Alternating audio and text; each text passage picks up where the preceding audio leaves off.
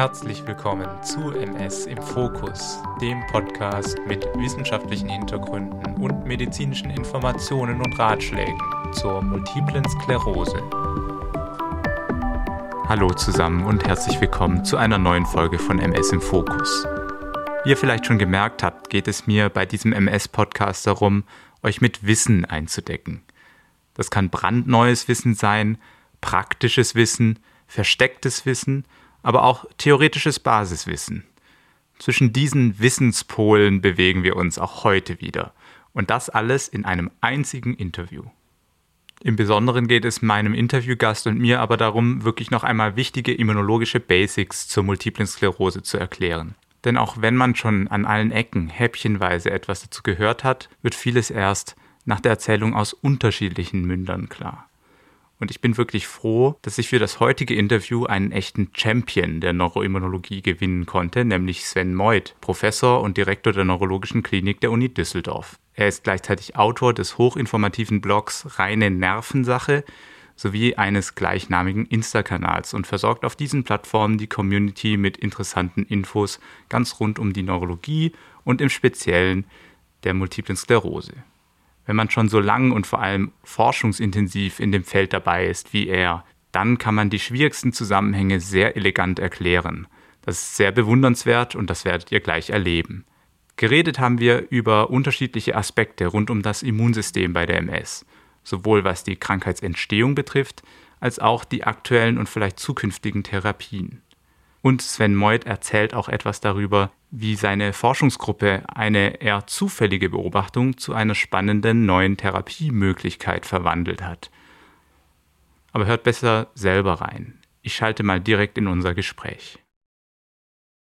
Und dann darf ich auch gleich schon meinen heutigen Gast begrüßen. Das ist Professor Meuth aus Düsseldorf. Herzlich willkommen, Professor Meuth. Ja, vielen Dank für die Einladung und äh, dass ich bei Ihrem Podcast dabei sein darf. mir eine ganz große Ehre und ich glaube auch äh, die vielen Hörerinnen und Hörer freuen sich, dass wir so einen Experten heute gewinnen konnten. Und wir haben als Thema ein sehr breites ausgesucht, nämlich Immunologie und MS. Und gleichzeitig ist es natürlich das Wichtigste, weil es bezeichnet oder behandelt den Kern der Erkrankung, wie sie entsteht und wie man vielleicht sie auch therapeutisch beeinflussen kann. Und ich glaube, es lohnt sich für unsere Hörer, da wirklich intensiv zu hören, was da zumindest schon erforscht und bekannt ist an Mechanismen. Herr Meuth, was läuft denn ganz grundsätzlich bei der MS schief mit unserem Immunsystem? Wie kann man das erklären? Ja, also ich glaube, man kann schon sagen, ähm, unser Immunsystem ist ja eigentlich ein, ein wahnsinnig gut angelegtes System, um uns eigentlich vor Krankheitserregern wie Viren, äh, wie Bakterien und so weiter zu schützen. Das heißt also, in unserer ganzen Entwicklungsgeschichte ein, ein absolut wesentlicher Bestandteil, dass wir zu dem werden konnten, was wir eben sind und gesund durchs Leben gehen können. Und Sie können sich vorstellen, dass wir dann innerhalb dieser Immunologie sozusagen Zellen Zellnetzwerke haben, die auf der einen Seite diese Entzündungsreaktion gegen Bakterien und Viren auf den Weg bringen müssen, um uns eben gesund zu halten, dass wir aber auf der anderen Seite auch regulierende Netzwerke haben, um diese Entzündungsreaktion nicht überschießen zu lassen. Das heißt also, unser Immunsystem ist notwendigerweise in der Balance aus, ja, wir greifen Fremdes an, aber auf der anderen Seite auch in einer Regulation, dass man eben körpereigene Strukturen nicht angreift. Man nennt es dann Immuntoleranznetzwerke, mhm. dass das eigene als eigen anerkannt wird.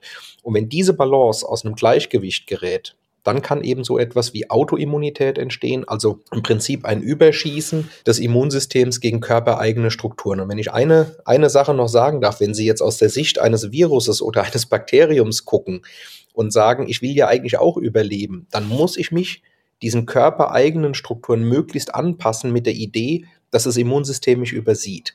Ja, und genau in dieser Balance oder in diesem Balanceakt bewegen sich diese Prozesse. Und ähm, wie gesagt, leider gibt es eben Patientinnen und Patienten, wo es dann zu einem überschießenden Immunsystem kommt und plötzlich körpereigene Strukturen als fremd erkannt werden und Entzündungsreaktionen gegen eigene Antigene, gegen eigene Strukturen ausgelöst werden. Ja, sehr spannend. Und was ja auch wirklich sehr eindrücklich ist, glaube ich ja nicht nur bei der MS, sondern auch bei anderen Autoimmunerkrankungen, ist, dass sie zu einem gewissen Alter gerne ausbrechen, nämlich eben eigentlich eher im jungen Erwachsenenalter und sich dann eventuell auch im Laufe der Jahre verändern, vielleicht etwas weniger aktiv werden oder sich eben in einen anderen Verlaufsformen übergehen, wie zum Beispiel die sekundärprogrediente MS.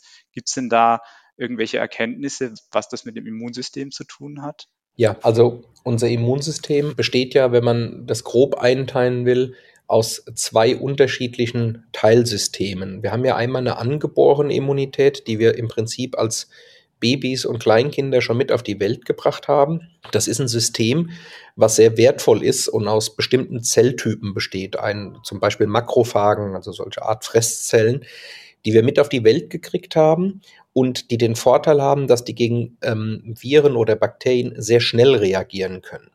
Und demgegenüber, also neben dem angeborenen Immunsystem, haben wir auch ein erlerntes oder man nennt es auch adaptives Immunsystem, mhm. was zum Beispiel ähm, aus weißen Blutkörperchen T- und B-Zellen, das haben vielleicht auch viele Hörerinnen und Hörer schon mal gehört, bestehen. Die brauchen durchaus länger, um eine Entzündungsreaktion in Gang zu bringen, haben aber dann den Vorteil, zum Beispiel Erreger, die man schon mal gesehen hat in seiner Vita, wiederzuerkennen. Wenn ich ein Beispiel nennen darf, das war ähm, eine sehr beachtete Arbeit in, in einem Journal Nature.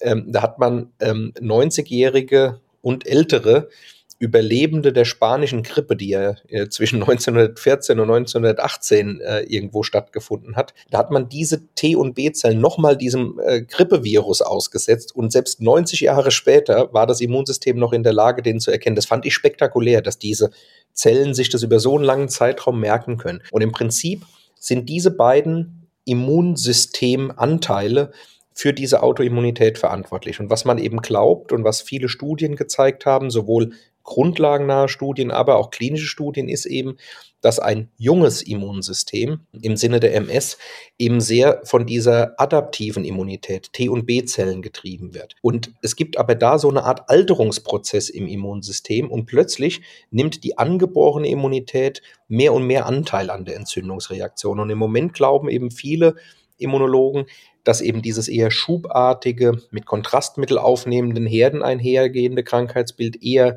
durch T- und B-Zellen getragen wird und dann dieser Übertritt zur sekundären Progression mit einer Verlagerung auch der Entzündungsreaktion mehr aus der Peripherie hin ins zentrale Nervensystem in Gehirn und Rückenmark dann mehr von der angeborenen Immunität getragen wird. Und das würde aus meiner Sicht auch sehr zwanglos erklären, warum eben manche Therapieprinzipien die bei den schubförmigen Patientinnen und Patienten extrem gut wirken, dann plötzlich in diesen progredienten Verläufen eben überhaupt nicht mehr so gut wirken, weil wir wahrscheinlich dann äh, auf Zellen behandeln oder Gegenzellen behandeln, die dann gar nicht mehr so die tragende Rolle spielen. Ah, und welche Therapieprinzipien sind denn so der Standard? Wir haben ja natürlich super viele Medikamente, wir müssen jetzt auch nicht auf jedes einzelne eingehen, aber es gibt ja schon so ein paar Gruppen von Therapeutika, die bestimmte Zellen des Immunsystems angehen. Wie würden Sie das so übersichtsmäßig denn einteilen? Also als erstes Mal würde ich gerne sagen, dass die MS faktisch das Paradebeispiel ist, wie ein besseres Verständnis der Erkrankung über die Jahre und mittlerweile Jahrzehnte zu immer neuen Therapien geführt hat. Das heißt also, mit jedem Schritt, den wir in der Immunologie besser verstanden haben, ist fast dann auch ein neues äh, Therapieprinzip auf den Markt gekommen. Und wenn wir dann in unsere Leitlinie gucken, dann werden im Prinzip drei Gruppen äh, von Medikamenten hinsichtlich ihrer Wirkstärke und ihres Nebenwirkungsprofils unterschieden. Das sind einmal sogenannte Basistherapien, die gedacht sind für Patienten und Patientinnen, die eher einen milden oder moderaten Erkrankungsverlauf haben. Dann gibt es eine Gruppe für Leute, die eben von Anfang an eine sehr starke Entzündungsreaktion haben oder vielleicht auch auf die erste Gruppe nicht gut angesprochen haben.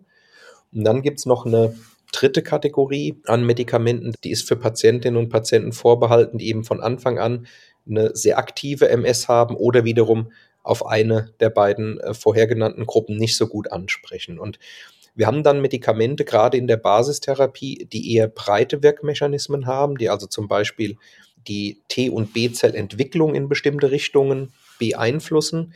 Und in der äh, Kategorie 3, die ich erwähnt habe, zum Beispiel Antikörper, die in der Lage sind, einen ganzen Zelltyp zum Beispiel aus dem Immunsystem rauszunehmen. Also wir haben zwei Antikörper als Beispiel mal genannt, die in der Lage sind, die B-Zellen sehr weitgehend zu reduzieren. Also so, dass wir die als Ärztinnen und Ärzte im peripheren Blut gar nicht mehr nachweisen können. Ja, das heißt nicht, dass die Patientinnen und Patienten ganz ohne B-Zellen unterwegs sind, weil natürlich auch im Gewebe und in den Lymphknoten und vielleicht im Knochenmark noch B-Zellen vorhanden sind, aber zumindest im Blut unterwegs, also im, im Blutkreislauf, dann keine Zellen mehr da sind. Und so haben wir eben unterschiedliche Therapiestrategien. Was wir leider nicht haben, und da würde ich und viele, viele Kolleginnen und Kollegen gerne beitragen, sind Biomarker, wo man vielleicht von vornherein vorhersehen könnte, ähm, dass ein bestimmter Patient oder eine bestimmte Patientin genau auf dieses Therapieprinzip ideal ansprechen würde. Weil erlauben Sie mir noch einen Satz, wenn wir klinische Studien bewerten, dann ist es ja oft so, dass äh, 500 Patienten und Patientinnen mit dem einen Medikament versus 500 Patienten und Patienten mit einem anderen Medikament. Und dann kommt vielleicht ein Effektunterschied von 50 Prozent raus. Was ja nicht bedeutet, dass das in jedem einzelnen Patienten 50 Prozent sind. Diese 50 Prozent können sich ja aus Leuten zusammensetzen, die 100 Prozent angesprochen haben, aber auch aus Leuten, die vielleicht gar nicht angesprochen haben. Und im Sinne einer Individualisierung wäre es natürlich toll, wenn man sagen könnte, ich nehme Ihnen jetzt mal Blut ab und anhand dieser Blutmarker, die wir dann sehen, sind Sie der ideale Patient für Therapie A oder für Therapie B. Aber so weit sind wir leider nicht. Im Moment ist es tatsächlich so, dass man aufgrund der Erkrankungsschwere und der Ausbreitung der Entzündung eben mit einer der Kategorien anfängt und dann nach Bedarf hoch oder runter skaliert. Und das ist ja eben auch sehr interessant, dass wir sozusagen Gruppe von Medikamenten, die gleich wirksam sind, sehr, sehr unterschiedliche Ansätze haben. Nämlich einerseits eine Depletion, also ähm, die Vernichtung von einer bestimmten Zellart und auf der anderen Seite sowas wie zum Beispiel, dass die Zellen nicht ins Hirn wandern können. Ich glaube, ein Thema, was wir so ein bisschen, wo wir nochmal in die Tiefe gehen können, weil das vielleicht auch so ein bisschen falsch verstanden wird manchmal, ist Thema B-Zelle, weil ja viele Patientinnen und Patienten eine äh, B-Zell-gerichtete Therapie aktuell auch haben. Und im Biologieunterricht lernt man halt immer, ja, die B-Zelle, aus der wird dann irgendwann mal eine Plasmazelle und die macht dann, macht dann so Antikörper. Und ich glaube, Antikörper ähm, ist ja auch so ein Thema, was bei der MS, ähm, wo schon sehr viel dran geforscht wurde, ähm, auf der anderen Seite ähm, ja auch noch sehr viel offen ist. Was für eine Rolle spielen denn die Antikörper und ist denn die Wirkung von der äh, B-Zell-depletierenden Therapie wirklich über den Antikörpermechanismus zu erklären oder spielen dann noch andere Sachen eine Rolle? Ja, vielen Dank. Das ist eine sehr wichtige Frage. Also die Antikörper sind insofern aus meiner Sicht wichtig, als dass wir die ja schon seit vielen, vielen Jahren zur Diagnostik nutzen. Denn wir machen ja äh, die Liquorpunktion und bestimmen äh, viele von Ihnen werden das schon gehört haben, sogenannte oligoklonale Banden. Also wir gucken, finden wir sozusagen Antikörper im Gehirnwasser, die wir äh, im Serum nicht finden. Und das ist nichts anderes, wenn man so will, als die Antikörper, die diese äh, aktivierten B-Zellen, die dann später Plasmazellen werden, gebildet haben. Das heißt also insofern würde ich sagen, die Antikörper sind für die MS wichtig, eben zur Diagnosestellung. Und die tragen auch sicherlich am Ende des Tages zu dem Gewebeschaden, im zentralen Nervensystem etwas äh, bei oder auch etwas Relevantes bei. Trotzdem muss man sagen, ähm, die B-Zellen allein auf diese Antikörperproduktion zu reduzieren, wäre sicherlich falsch und zu kurz gegriffen, denn die B-Zellen haben zum einen auch die Möglichkeit, äh, Botenstoffe, entzündliche Botenstoffe, Zytokine äh, zu produzieren, die die Entzündungsreaktion unterhalten und darüber hinaus die Möglichkeit, Antigene zu präsentieren. Das heißt also, etwas, was als fremd erkannt wird, so auf der Oberfläche zu präsentieren, dass wiederum T-Zellen darauf aufmerksam werden.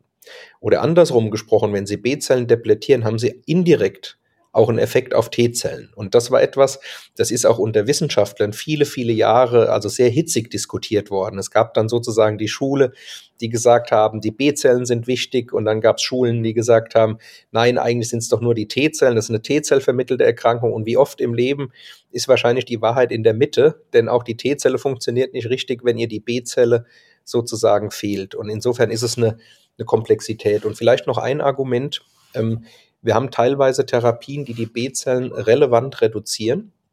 Und trotzdem haben wir oft noch Jahre danach die Möglichkeit, diese oligoklonalen Banden nachzuweisen. Soll heißen, diese Antikörper können noch lange da sein.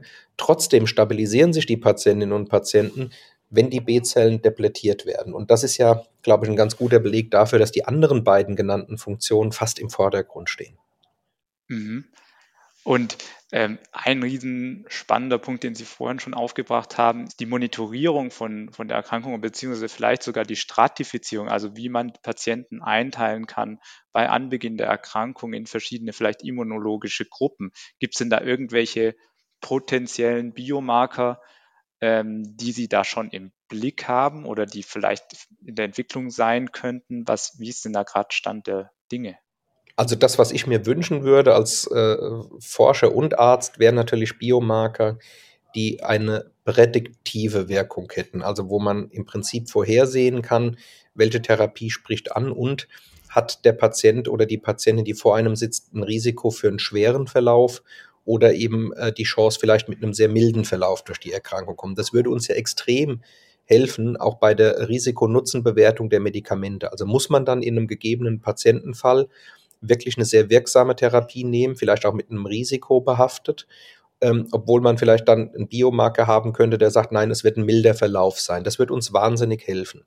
Und schöner wäre natürlich noch, ein Biomarker, ja, ein Set an Biomarkern, eine Gruppe von Biomarkern, die sagen würden, in ihrem bestimmten Fall spielt die B-Zelle die entscheidende Rolle oder eben die angeborene Immunität und deswegen eignen sie sich ganz besonders gut für Therapieprinzip A, B oder C.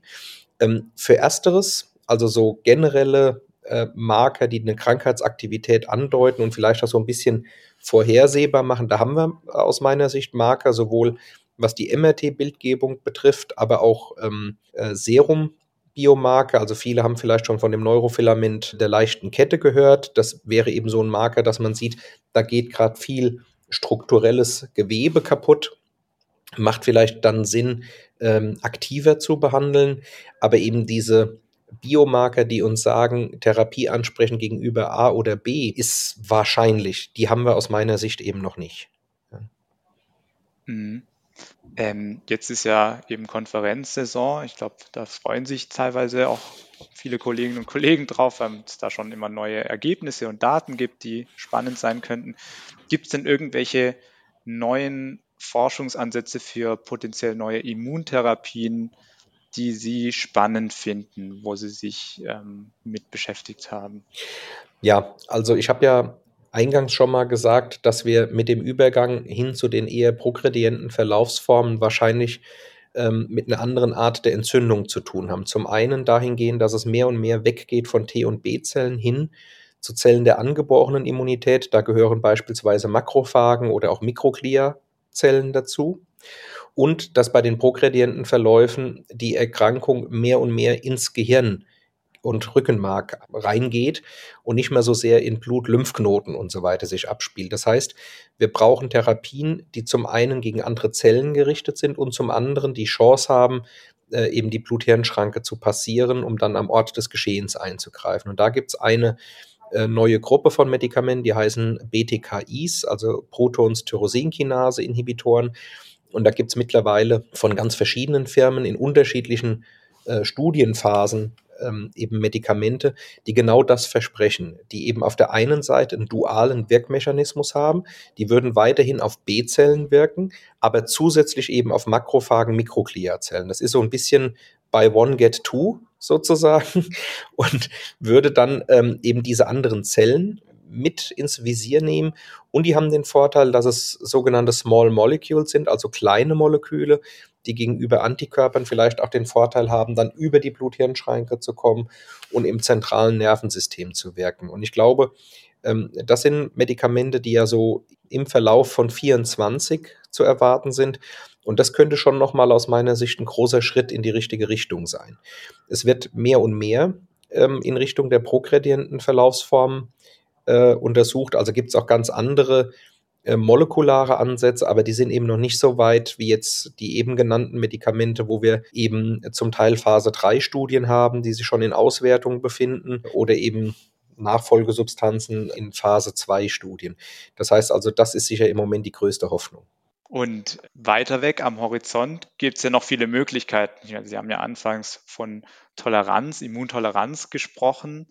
Wäre es denkbar, dass man die auf irgendeine Art und Weise sozusagen tweaken, verbessern, steigern könnte, um auch ursächlicher an der Entwicklung der Autoimmunität zu drehen? Also Ähm, ja, wir haben in den letzten Jahren äh, durch, ein großes, durch eine große Pandemie auch viel gelernt äh, zum Thema Impfen. Ja? Und äh, eine Impfstrategie kann natürlich etwas sein, was Immuntoleranz äh, beispielsweise auslöst.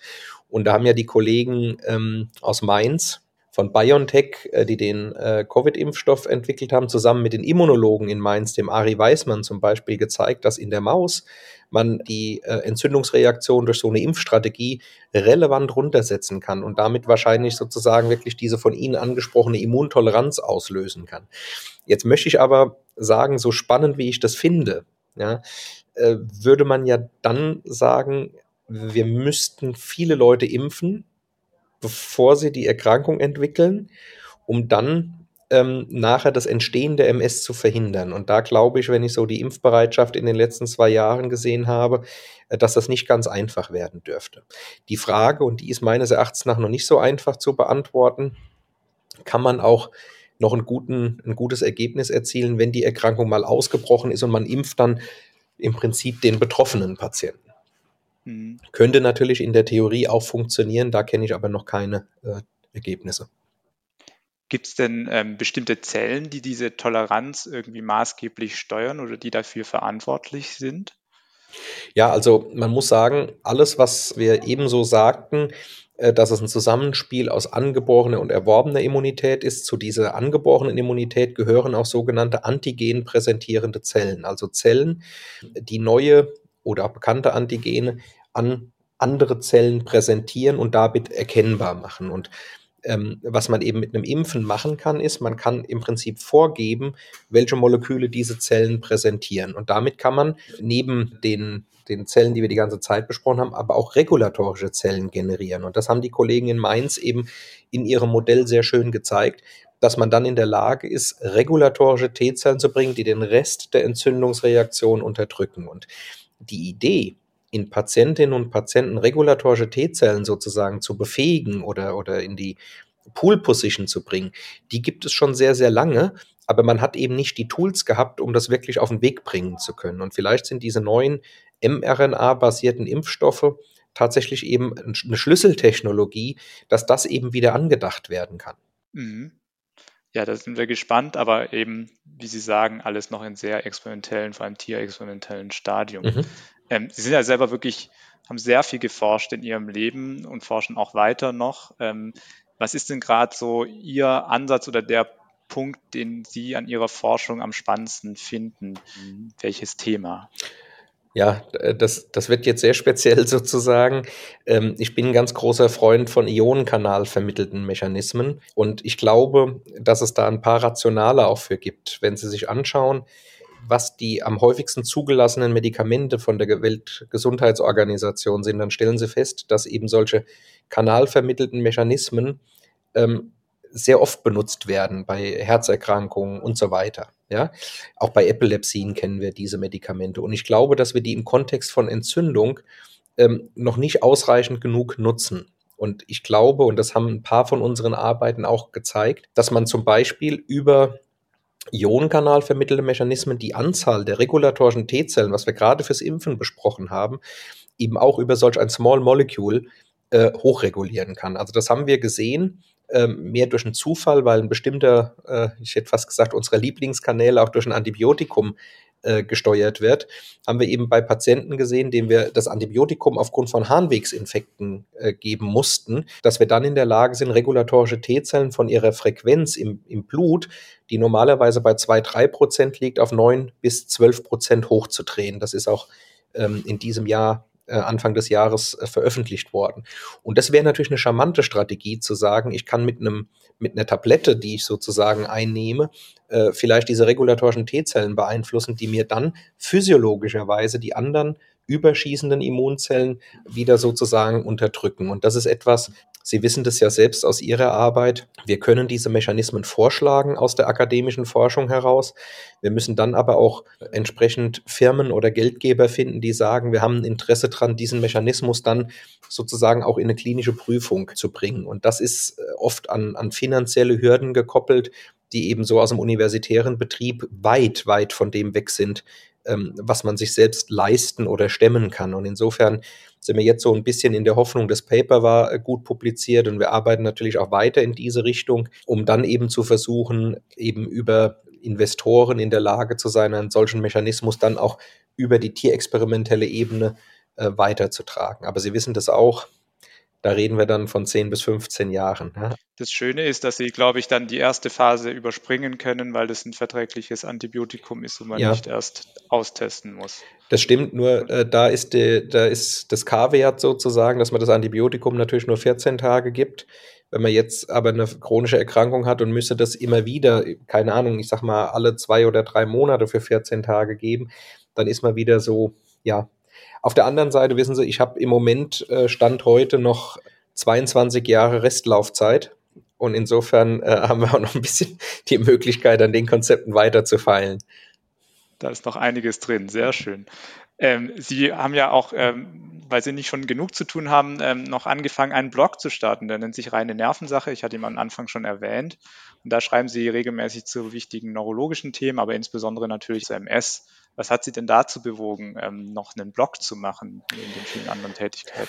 Ja, ähm, ich glaube, da, das hat uns ja so ein bisschen auch äh, jetzt zusammengebracht, dass wir beide irgendwie in diese Richtung gedacht haben. Ich glaube, man muss sich heutzutage überlegen, wie kriegen wir relevante Informationen dann auch an die Leute, die das wirklich interessiert. Und ich sag mal, jetzt, wo ich kurz über den Kanal sprechen konnte, habe ich wahrscheinlich mehr Leute erreicht als mit der Publikation, die wir Anfang des Jahres gemacht haben. Die hatte einen super hohen Impact-Faktor, also eigentlich ein total großer Erfolg. Aber wenn man mal überlegt, wer liest die, dann muss man sagen, allenfalls ein sehr, sehr kleines Fachpublikum. Und ich hatte jetzt die Idee mit dem Blog und auch, auch dem Instagram-Account zu sagen, okay, lasst uns doch mal die wichtigsten Informationen sozusagen verdaubar anbringen. Und wenn dann jemand sagt, Mensch, das ist doch eine total spannende Geschichte, da will ich mir jetzt die Zeit nehmen, vielleicht auch das Paper oder die, die Originalarbeit äh, dann zu lesen und dafür auch zwei, drei Stunden äh, zu opfern. Ja, dann haben wir ja ganz, ganz viel ähm, bewirkt. Das heißt, ich habe eine Möglichkeit, ich kann mich ein bisschen orientieren, belesen und kann sagen, Mensch, das spricht mich an oder da bleibe ich hängen und kann dann in die Tiefe gehen. Und ich habe das auch auf dem Blog einmal am Anfang auf einem Video gesagt. Äh, der, der, der letzte Überzeugungsmoment war meine äh, 14-jährige Tochter, die nämlich irgendwie kurz vor Weihnachten letzten Jahres gesagt hat, was willst du denn mit einem Blog? Äh, die Sachen, die du machst, interessieren ja doch keinen. Und das hat, äh, das hat dann sozusagen so ein bisschen den Ehrgeiz im Sinne einer Wette heraufbeschworen und dann habe ich angefangen und ähm, der, der Zuwachs an Leuten, die sich anschauen, war halt ziemlich hoch und äh, das ist unser Running Gag jetzt eigentlich seit seit zehn, elf Monaten, dass es offensichtlich doch ein paar Leute gibt, die sich für Neuro Immunologie und Neurologie interessieren, was ich sehr, sehr gut finde. Genau, also ich glaube, wir können alle Ihrer Tochter sagen, dass es ja wohl sehr viele gibt, die sich dafür interessieren und die hoffentlich auch heute zuhören. Ähm, noch ganz kurz für die vielleicht die Patienten aus dem Rheinland, Düsseldorf. Sie sind Direktor der Neurologischen Klinik dort. Ich schätze mal, da gibt es auch eine MS-Sprechstunde. Können Sie kurz erklären, was da so geboten wird und ähm, ob Sie noch Patienten sich anmelden dürfen, wenn Sie ja. in Ihre Sprechstunde sind?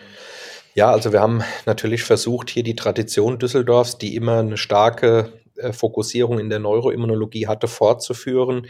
Ähm, wir haben ähm, zwei MS-Sprechstunden, die parallel laufen und haben noch dazu ähm, eine Studienambulanz. Das heißt also auch für Leute, die vielleicht sagen, naja, mit den Medikamenten, die im Moment verfügbar sind, da ist man äh, vielleicht jetzt in dem einen oder anderen Fall nicht weitergekommen, bieten wir auch Optionen an, sozusagen im Rahmen von klinischen Studien nochmal die Möglichkeit auf eine noch nicht verfügbare Therapie äh, zu bieten. Und wir haben natürlich äh, alle, sagen wir mal, äh, diagnostischen Möglichkeiten hier von MRT über Elektrophysiologie, Liquorpunktionen, äh, OCT, Neurokognition und denken schon, dass wir zu einem der großen Zentren in Deutschland gehören und haben vielleicht auch ein paar Dinge im Angebot, wie zum Beispiel die Durchflusszytometrie, also immunologische Messungen aus dem Hirnwasser, was nicht alle Standorte äh, so bieten können, um dann eben doch bestimmte Subtypen der MS nochmal rauszuholen äh, und zu sagen, okay, wir sehen hier schon,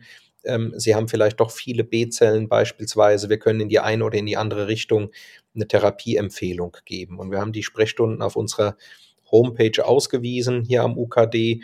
Und selbstverständlich, äh, wenn Sie Interesse an einer Zweitmeinung haben oder sagen, Sie wollen ähm, wie gesagt, im Rahmen von einer Studie oder wir hatten auch eine große Impfsprechstunde, als das Thema war, wann kann man idealerweise zwischen den laufenden Therapien dann auch Corona-Schutzimpfungen durchführen.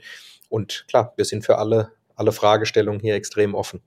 Super. Vielen Dank. Ähm, und ich glaube, dann war es das für heute. Ich äh, danke nochmal ganz herzlich für die Zeit, die kostbare Zeit und äh, hoffe, dass wir heute die ein oder andere neue Erkenntnis erzielen konnten bei den Zuhörern und Hörern in Sachen Immunologie bei MS. Vielen Dank.